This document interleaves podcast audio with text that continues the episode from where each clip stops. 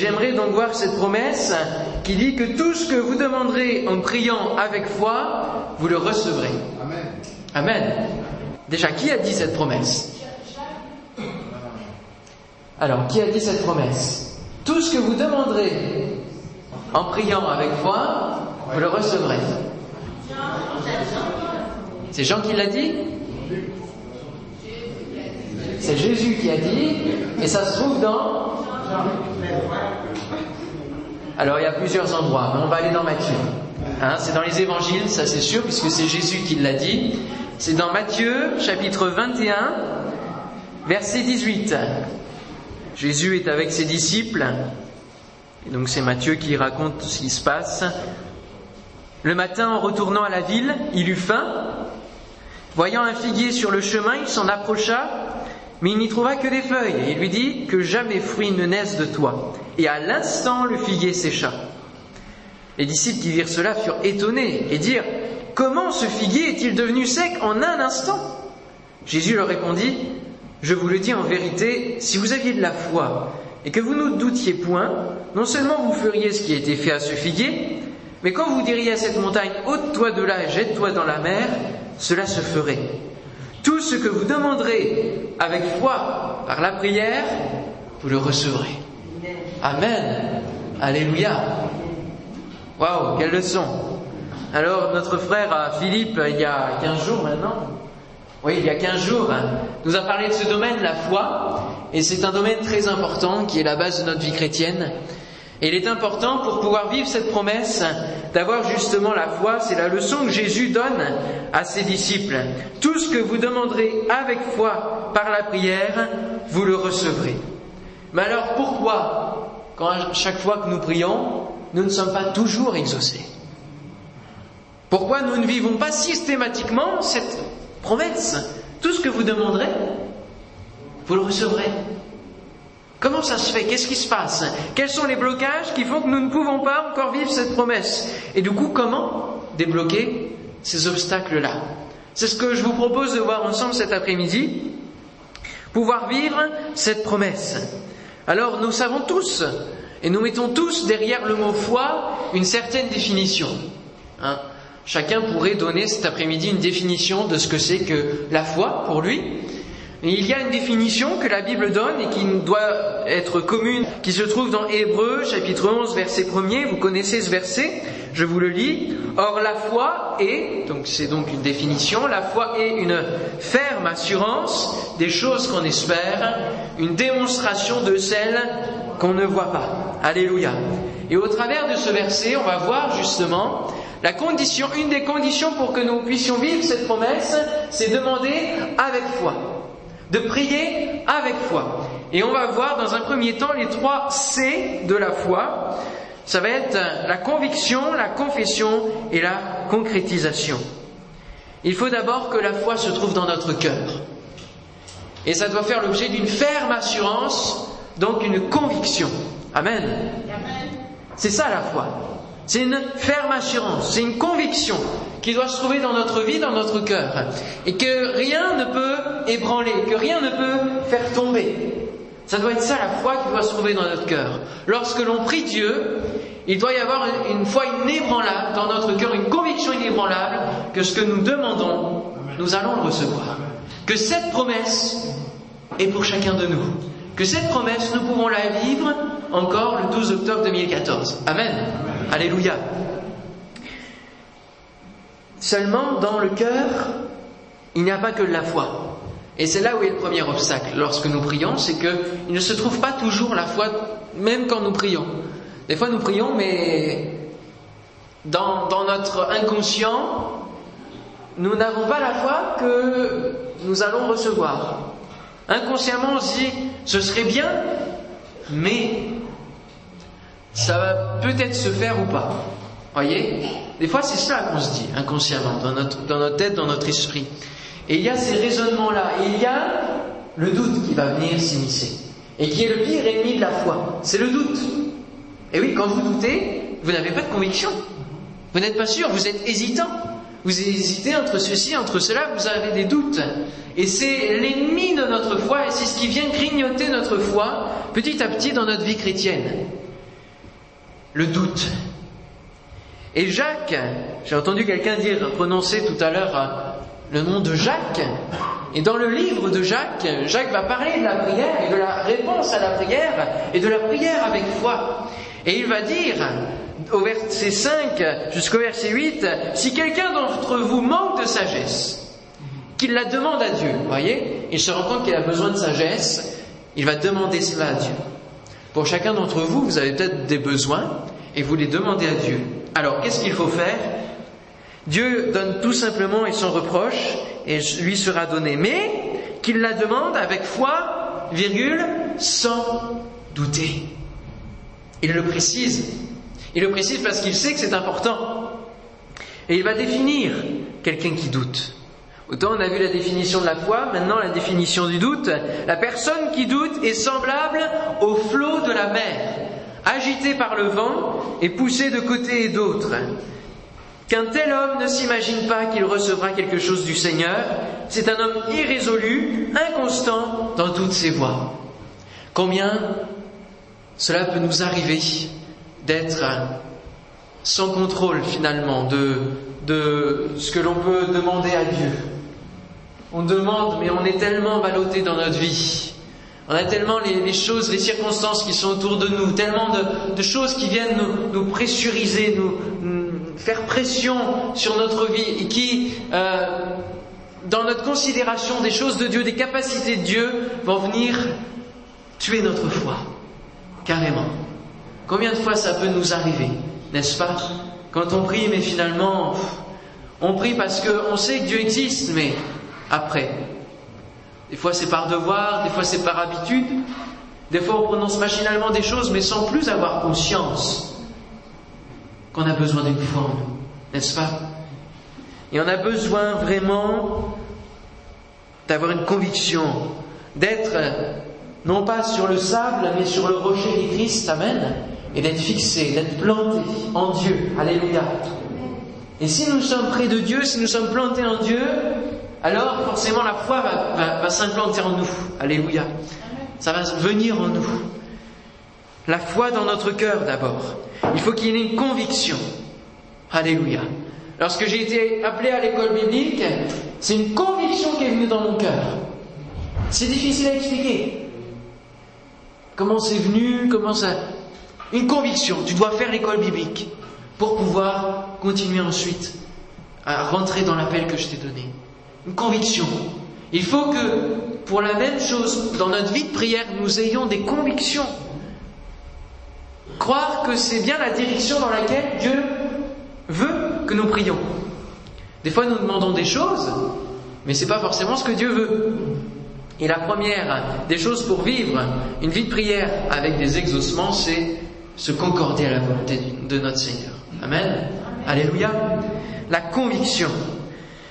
Le doute est l'arme numéro un du diable. Nous pensons notamment au Jardin d'Éden. Qu'est-ce qui s'y est passé? Ça date d'il y a longtemps hein, déjà, hein, n'est-ce pas? Et pourtant c'est toujours actuel. L'ennemi use des mêmes armes, que ce soit il y a des dizaines d'années, des dizaines de milliers d'années, ce soit aujourd'hui, il use les mêmes armes, parce qu'il connaît l'être humain. Et il sait qu'on va toujours tomber dans le panneau. Qu'est-ce qu'il a dit? Il a mis, il a semé, hein, comme le dit l'expression, il a semé le doute. Il a semé le doute dans le cœur d'Ève. Ève avait reçu la parole de Dieu, hein, peut-être que c'était Adam qui lui avait euh, répété, qui lui avait transmis cette parole de Dieu, vous ne toucherez point de l'arbre de la connaissance du bien et du mal, ne prenez aucun, fruit de cet arbre-là. Et puis, lui, il a semé le doute. Il a repris la parole de Dieu, il l'a déformé, il a menti, il a semé le doute. Et ce doute et a commencé à ébranler la conviction que Ève avait et ça a pris le pas sur sa foi en Dieu, sur sa relation avec Dieu. Et ça a fait qu'elle ça l'a conduite même à pécher. Voyez Alors il faut que nous-mêmes, nous puissions ne plus avoir de doute, alléluia, dans notre vie. Amen. Et pour cela, il faut se nourrir des promesses de la parole de Dieu. Il faut se nourrir de la parole de Dieu. Plus vous lirez la parole de Dieu, plus votre foi va se construire, plus votre foi va grandir, plus vous allez vous forger des convictions. Amen. Alléluia. Et c'est comme ça qu'aujourd'hui, en tant qu'Église, nous pouvons, d'un commun accord, euh, donner une confession de foi, une profession de foi. Nous pouvons dire ce en quoi nous croyons. Parce que nous avons lu la parole de Dieu, nous avons vécu des choses, c'est conforme à la parole de Dieu et nous pouvons dire nous croyons. Par exemple, que Jésus est mort pour nos péchés, qu'il est ressuscité d'entre les morts, Amen, qu'il est monté au ciel le troisième jour, qu'il revient nous chercher, Alléluia, qu'il revient chercher ses enfants, ceux qui croient en lui, Alléluia. Ça, c'est tout ce qui constitue notre foi. Dans une généralité. Amen. Et c'est justement l'étape qui nous manque lorsque nous prions, ou lorsque nous sommes avec Dieu, nous avons du mal à confesser notre foi. C'est l'étape que nous manquons souvent. Et je me suis rendu compte de ça même pour ma vie personnelle. Le deuxième C de la foi, c'est la confession. On oublie souvent que notre bouche a de l'importance pour Dieu et que lui, il attend que nous confessions ce en quoi nous croyons. Que nous confessions la conviction qui se trouve dans notre cœur. Alléluia. Si nous avons la foi que Dieu est capable de nous guérir, il faut pas seulement que ça soit dans notre cœur, il faut que nous le prononcions de nos lèvres. Alléluia. Tout simplement parce qu'il faut que Dieu entende ce que nous croyons, même s'il le sait, a besoin de l'entendre. Et puis l'ennemi de nos âmes aussi a besoin de l'entendre. A besoin d'entendre ce en quoi nous croyons. Pour que ça coupe court au doute qu'il veut semer. Ils se disent, bah celui-là il est, convaincu de archi convaincu, je vais aller m'attaquer à d'autres, n'est-ce pas? Il faut aussi que les frères et sœurs, si on est en église, sachent ce en quoi on croit. Amen. Sinon, ce en quoi nous croyons va se perdre au fil des années. Si dans l'église il n'y a pas cette culture de communiquer la foi. Amen. De dire ce en quoi nous croyons. J'ai la foi, j'ai la foi, c'est vite dit de dire j'ai la foi. Mais, mais ça, ça, consiste à quoi finalement? Qu'est-ce que tu es, prêt à dire? Qu'est-ce que tu crois? Qu'est-ce que tu crois? Ça c'est important. Et donc dans la vie de prière, il ne faut pas seulement euh, demander à Dieu, dire Seigneur, euh, tu vois, j'ai besoin, on va prendre l'exemple de la sagesse, j'ai besoin de la sagesse, euh, si tu pouvais me la donner, s'il te plaît, Seigneur. Merci, Seigneur. Amen. Souvent, souvent, on demande les choses comme ça. Si tu peux, si tu, si. C'est nous qui posons des conditions aux limites de Dieu, aux capacités de Dieu. Et Jésus va répondre à, un homme qui, disait justement en face de lui, si tu peux, alors guéris. Mais, mais Jésus va dire, oui, je peux. Je veux. Alléluia. Dieu veut nous bénir. Amen. Vous n'êtes pas convaincus là? Ça n'a pas l'air, ça n'a pas l'air. Dieu veut nous bénir, frères et sœurs. Il veut nous donner sa bénédiction. Nous sommes ses enfants. Et hier, je discutais avec quelqu'un sur Internet qui me disait que lui, il demandait jamais, il, me disait, mais parce qu'il avait de l'asthme, et je lui ai posé cette simple question, est-ce que tu crois que Dieu peut guérir de l'asthme? Il m'a répondu, il m'a pas répondu oui ou non, il m'a répondu, mais euh, si le Seigneur euh, veut, euh, oui, s'il peut guérir, moi je veux je veux pas forcer la main de Dieu, donc je, je lui demande pas, c'est lui qui sait ce qu'il a à faire. D'un certain côté, c'est vrai, Dieu sait ce qu'il a à faire. Mais Dieu ne force non plus les gens. C'est pas à nous de dire je veux pas forcer Dieu. C'est Dieu qui ne force pas avec nous. Nous sommes libres, il nous a donné un libre arbitre pour dire est-ce que tu veux être guéri ou pas? Et je lui ai, simplement euh, sorti ce récit de, l'évangile euh, où, il y a un aveugle qui s'approche de Jésus et Jésus va lui poser cette question que veux-tu que je te fasse? Ça vous a jamais étonné cette question? On pourrait dire, mais Seigneur, c'est toi qui es aveugle là. Tu, tu vois pas qu'il voit pas? C'est ça qu'il il faut que tu le guérisses. Il faut que tu lui donnes la vue. Non, alors pourquoi il va lui poser cette question? Pourquoi il lui pose cette question à votre avis? Oui, oui. Et pour qu'il demande de lui-même. Et pour qu'il confesse de sa bouche la demande envers le Seigneur. Alléluia. C'est vrai que nous ne forçons pas Dieu. Il est souverain et nous le savons. Mais cela ne nous empêche pas de lui demander. Nous sommes ses enfants. Alléluia. Et un enfant a tout, à fait le droit de demander à son père un, bien quelconque. Et Dieu veut donner sa bénédiction. Est-ce que vous connaissez cette histoire? Peut-être je vous l'ai déjà dit, parce que des fois je dis des trucs, je ne sais plus où je les ai dit. Mais il y a un chrétien qui a fait un rêve. Et il est parti dans, dans son rêve, il a une vision, hein, et il s'est retrouvé au ciel.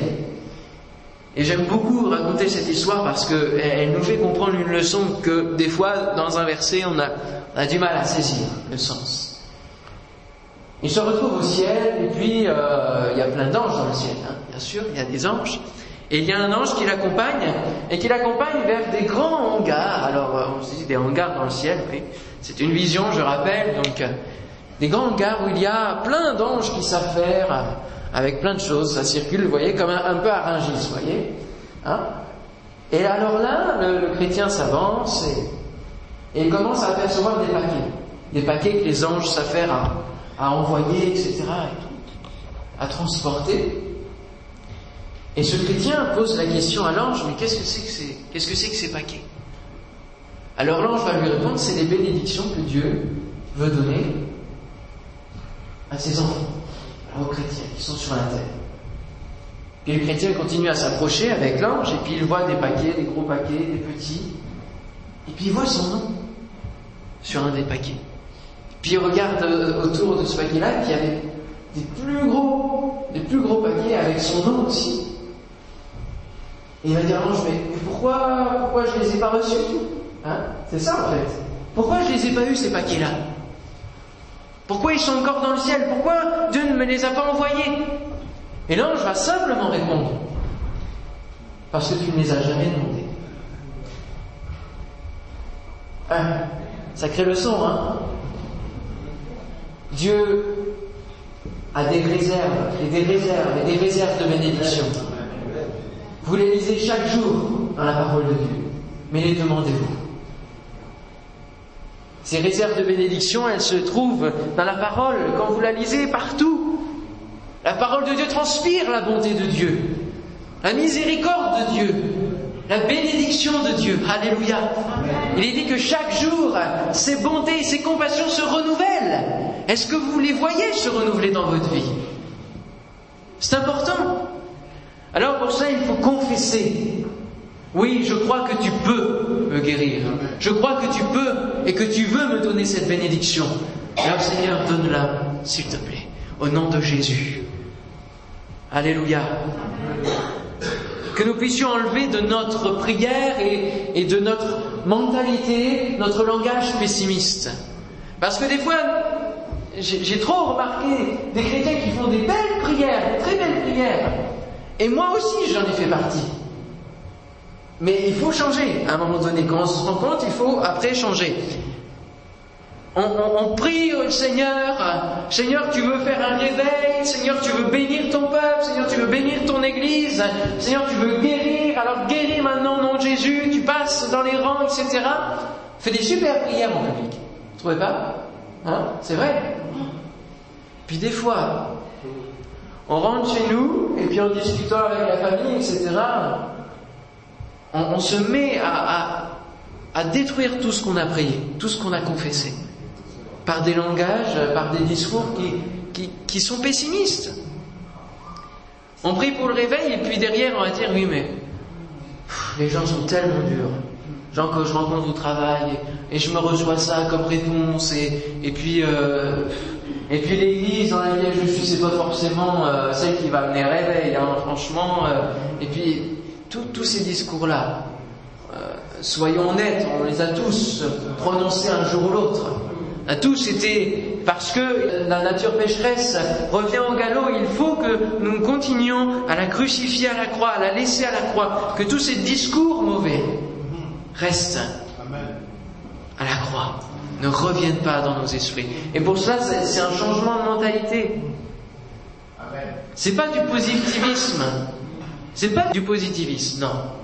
Parce que la, foi, c'est pas être toujours positif, hein, c'est le monde des bisounours. Non, non, non. Non, non, pas du tout. Quand on est chrétien, on vit des épreuves, on a des difficultés. Euh, ce matin, euh, je me suis réveillé, on est arrivé dans l'église, il y a eu un vol, voilà. Ça, c'est la réalité. Mais la foi, c'est de croire que Dieu est au-dessus de tout cela. Amen. Que Dieu est au-dessus de tout. Amen. Et que cela ne doit pas nous atteindre, mais que nous devons nous confier toujours en lui. Amen. Il y a une, période où j'ai combattu justement dans, cette confession de foi. Parce que l'ennemi me mettait toujours à rude épreuve des attaques. Il envoyait des attaques comme Job, vous voyez, il a dû dire à Dieu, mais tu vois, lui, il, euh, a commencé à, confesser euh, la parole de Dieu, à confesser la guérison pour lui-même. Il l'a eu, alors, mais, si tu lui mets d'autres choses, est-ce qu'il va continuer à confesser ta puissance? Peut-être qu'il a dit ça à Dieu, pour moi. Alors il a fait que mon ordinateur, tout le disque dur, je puisse rien récupérer la semaine d'après. voyez? Après le fait que j'ai expérimenté avec Dieu. J'ai rien pu récupérer. Est-ce que ça m'a atteint? Ça m'a atteint sur le coup.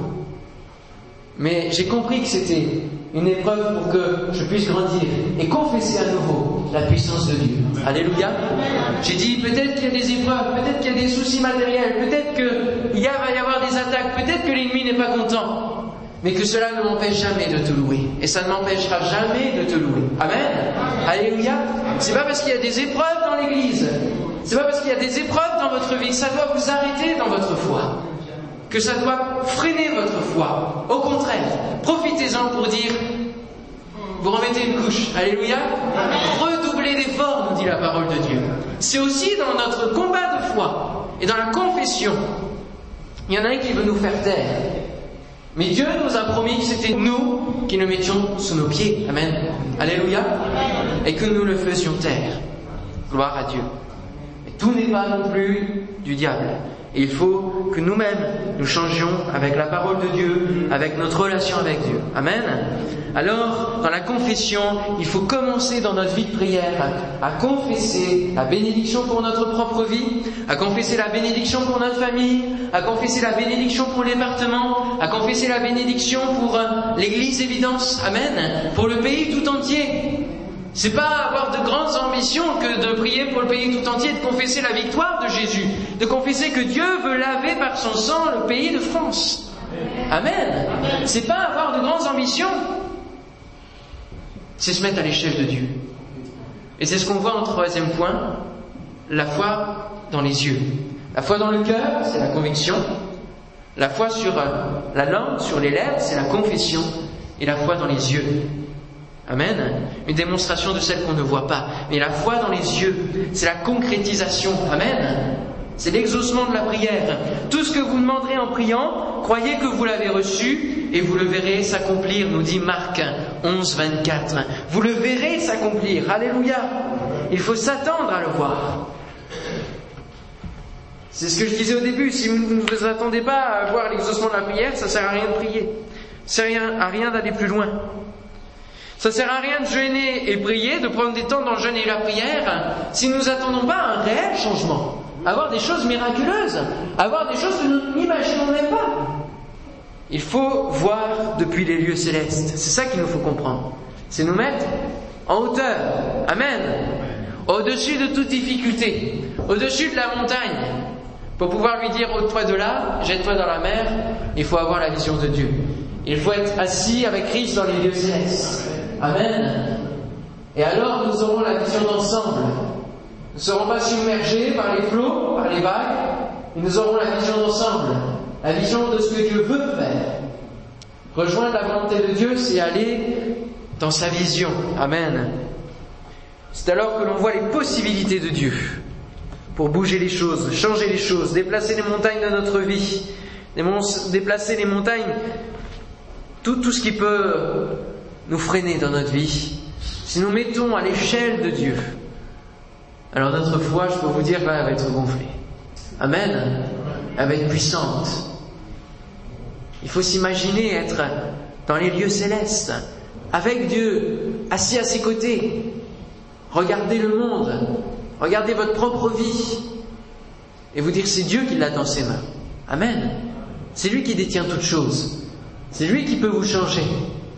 Il y a certains péchés, certaines difficultés à se séparer de certains péchés.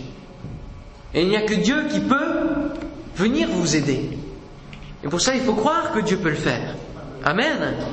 Alors, quelles sont les autres choses qui peuvent aussi être un obstacle pour vivre cette promesse? C'est que l'on regarde les circonstances.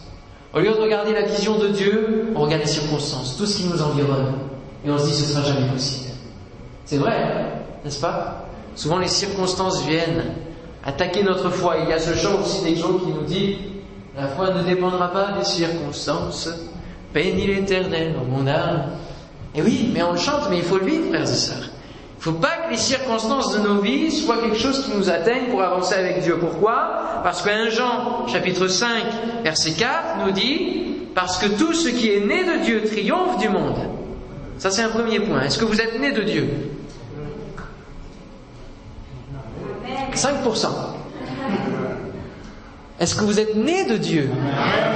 Amen. Vous lui appartenez, alors vous devez triompher du monde. Et la victoire qui triomphe du monde, c'est... C'est pas très convaincant ça. Hein. la victoire qui triomphe du monde, c'est... Vous avez déjà été dans un stade de foot ou pas? Vous avez déjà vu à la télévision, sûrement, peut-être? Ouais, ouais. On recommence, hein? Ce sera la dernière fois. La victoire qui triomphe du monde, c'est la foi. Alléluia. C'est notre foi. Et là, c'est pareil, c'est pas la méthode Goé hein, que je mets. Hein. C'est pas répéter, répéter, répéter, ça va rentrer. Non, non, non, non, non. C'est parce que ça doit être une réalité pour nos vies. Si on lit la parole sans la croire, ça sert à rien de venir ici, de la lire. C'est un livre comme un autre, après tout. il y a cette puissance dans la parole de Dieu. Alléluia. Gloire à Dieu. Pourquoi nous ne vivons pas cette promesse? Parce qu'il y en a un qui ne veut pas que nous la vivions. La foi est l'élément qui fait trembler Satan. Et il veut nous aveugler, nous détourner, nous mentir pour que nous ne vivions pas cette promesse. Soyons attentifs, vigilants. Pourquoi nous ne vivons pas cette promesse? Parce que nous demandons mal parfois. C'est ce que la Bible nous dit aussi. Et c'est Jacques qui nous le dit. Vous demandez, oui, alors faites la première chose. Hein, tout ce que vous demanderez, vous demandez, sauf que derrière, c'est quoi? Vous ne recevez pas. Parce que vous demandez mal, dans le but de satisfaire vos passions, vos désirs. Ne demandez rien sans que ce soit la volonté de Dieu, frères et sœurs. Ça sert à rien de, vouloir assouvir des passions pour un temps, mais qui vont vous rendre triste pour l'éternité. Il faut que nous soyons en accord avec la, volonté de notre Seigneur, et c'est vrai que parfois c'est difficile. Je vous l'accorde, on est humain, on est, on est de la terre, hein. mais il faut y tendre, il faut tendre à cela, à avoir l'exaucement, à être dans la volonté de Dieu. Pourquoi nous ne vivons pas cette promesse Parce que on ne craint pas assez Dieu parfois. Parfois on se permet des choses avec le Seigneur. Alors que lui et son fils notamment nous a rapporté le message qu'il faut être comme des enfants. Être simple comme des enfants. Avoir cette foi enfantine Matthieu 18, verset 3. Je vous le dis en vérité, si vous ne vous convertissez et si vous ne devenez comme les petits enfants, vous ne rentrerez pas dans le royaume des cieux. Eh oui, simple comme des enfants. Un enfant qui demande à son père ne met aucun soupçon, aucun doute sur le fait qu'il va lui répondre. Combien nous, nous nous permettons de dire mais Tellement de choses où on ne, craint pas Dieu. Craindre Dieu, c'est simplement se faire son enfant. Alléluia. Parce qu'il y a une crainte naturelle qui doit s'instaurer entre un père et son fils, entre un père et sa fille. Alléluia. Entre Dieu et nous, ça doit être pareil.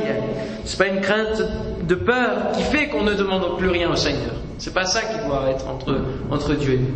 Mais c'est une crainte qui fait qu'on est enfant et donc on est soumis à sa décision, tout simplement. Une autre raison, c'est qu'on ne le considère plus, on ne considère plus l'exaucement comme une grâce. Mais on, considère, on, exige, on exige l'exaucement. Et quand c'est comme ça, Dieu va pas répondre. Dieu ne répondra pas quand on exige de Dieu.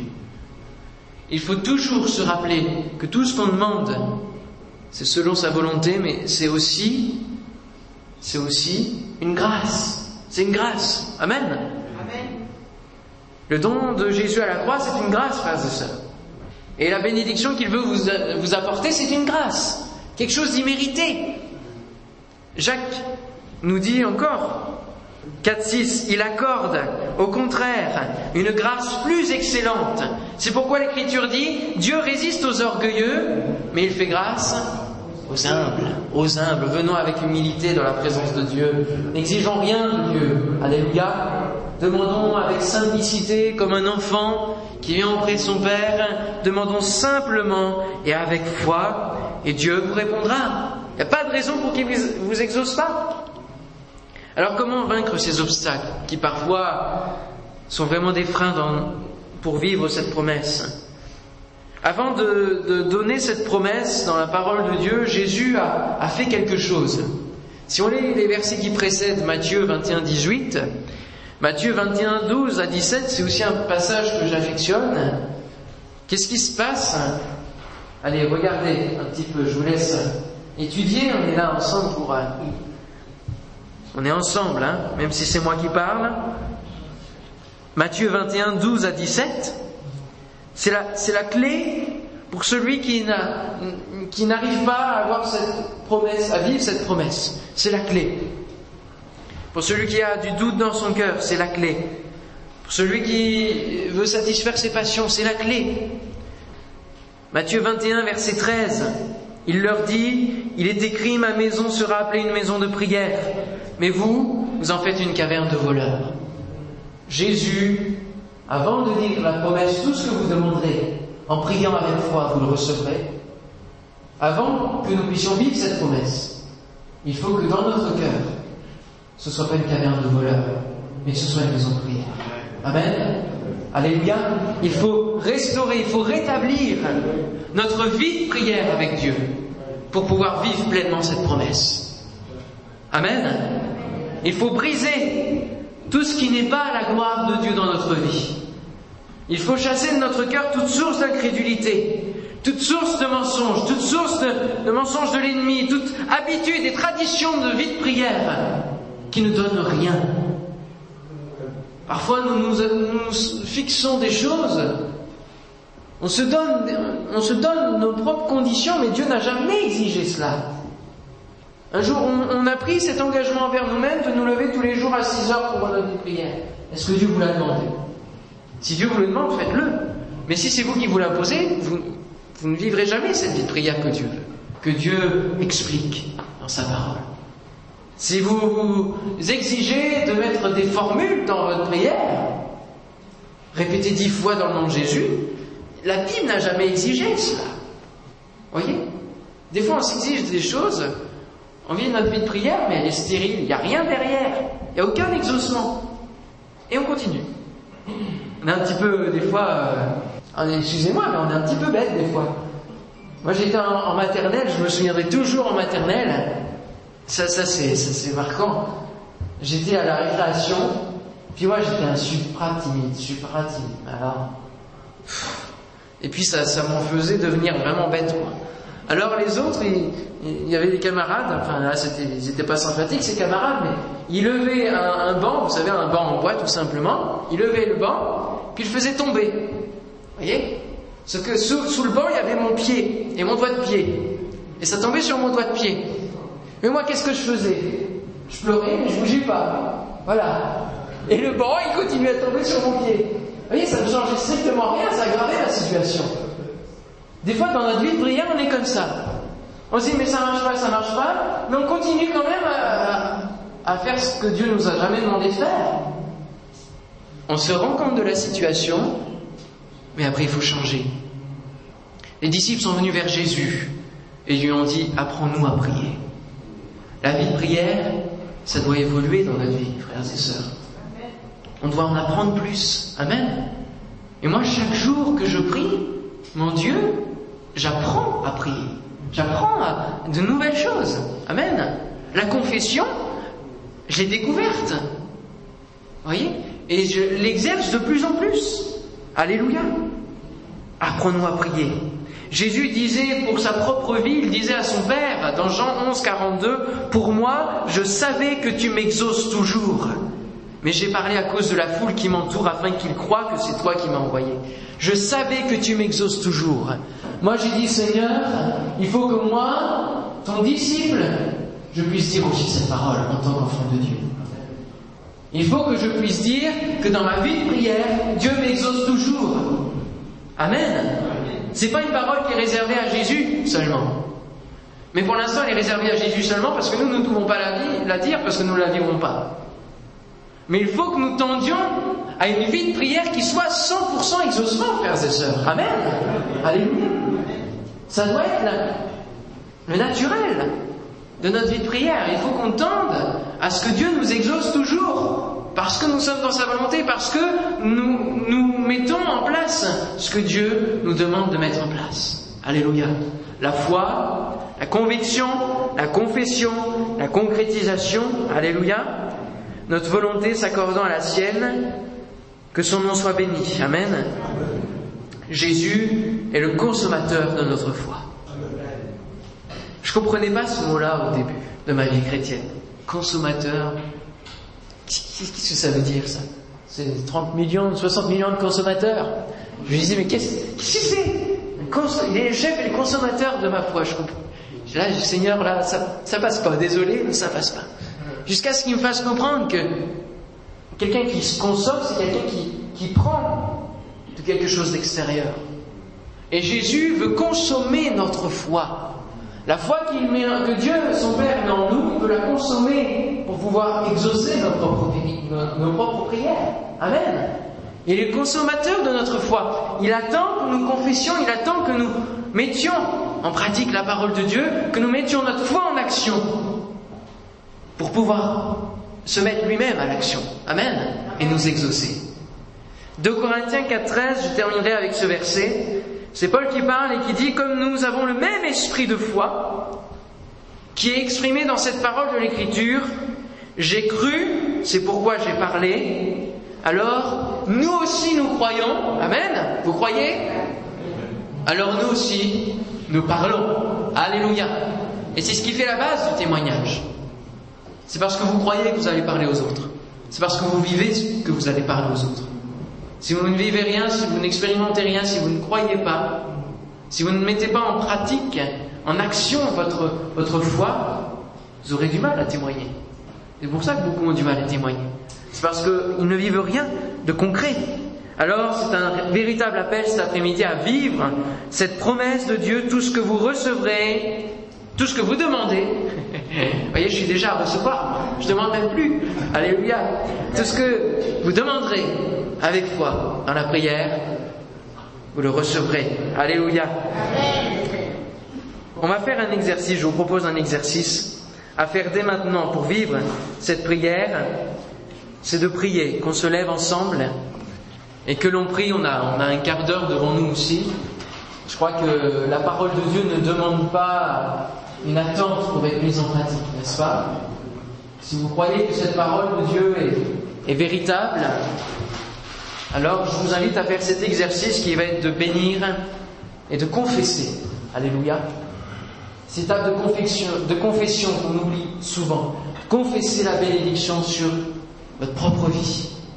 Dire Seigneur, tu as des plans pour moi, tu as des choses pour moi, tu as des bénédictions pour moi. Seigneur, donne-les-moi. Je crois que tu veux, que tu peux me les donner. Seigneur, communique-les. Alléluia. Seigneur, parle-moi. Seigneur, communique ta vie en moi, communique ta foi. Peut-être que vous avez justement toute cette incrédulité, tout cela. Il faut que vous confessiez cela au Seigneur. Vous dites, Seigneur, viens au secours de mon incrédulité. et maintenant, pars-toi de ma vie et remplis-la de foi. Amen. Et puis dans un second temps, commencez à bénir votre famille, vos proches, tous ceux qui sont peut-être rebelles à la foi.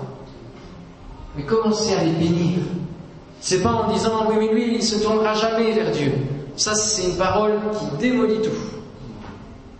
Parce que vous vous permettez de juger avant même que Dieu n'ait fait une œuvre quelconque. Alors il faut aussi confesser sur leur vie la bénédiction. Alléluia. Gloire à Dieu. Pour confesser cela, il faut aussi se servir des versets de la parole de Dieu.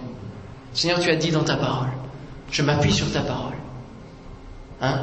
Qui a jeté les filets? C'est sur la parole. Je jetterai les filets. Amen. Il faut confesser la parole de Dieu.